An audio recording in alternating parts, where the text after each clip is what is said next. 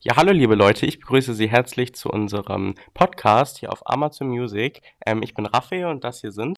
Ich bin Talia. Und ich bin Saskia. Zusammen begrüßen wir Sie zu unserem Podcast Gesagt, getan. in dem wir über motorische Behinderung reden. Wir haben uns für den Podcast entschieden, um damit in die Öffentlichkeit zu treten. Leider konnten wir durch Corona kein Interview führen, deshalb haben wir uns für einen Podcast entschieden.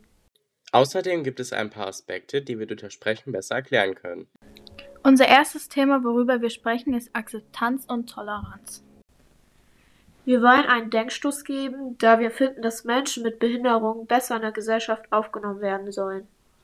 Uns ist natürlich bewusst, dass wir dieses Thema nicht verallgemeinern können. Allerdings gibt es hier und da doch noch ein paar schwarze Schafe, die behinderte Menschen einfach diskriminieren.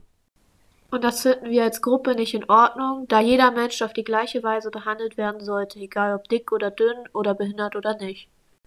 Denn die Menschen, die zum Beispiel in Einkaufsläden dumm angemacht werden, haben oftmals ein größeres Problem, von dem wir nichts wissen. Dies können zum Beispiel psychosomatische Erkrankungen wie Depressionen oder andere Angststörungen sein, die durch diese blöden Blicke nur gefördert werden können. Und außerdem ist das ganz schön verletzend, wenn man im Einkaufsladen dumm angeguckt wird. Warum diskriminieren Menschen eigentlich? Weil die meisten Menschen sich selbst in der eigenen Haut unwohl fühlen und sich dadurch besser fühlen können. Aber natürlich kann man dagegen was tun, denn dafür gibt es ja das Antidiskriminierungsgesetz, wonach die Täter ordentlich bestraft werden. Aber was passiert eigentlich, wenn man gegen dieses Antidiskriminierungsgesetz verstößt? Wenn der Täter nicht aufhört, den Beeinträchtigten zu diskriminieren, kann das sogar bis zur Klage führen, wenn der Täter vorher nicht aufhören sollte. Denn wie gesagt, geärgert zu werden ist keine schöne Sache und kann einen Menschen sehr verletzen.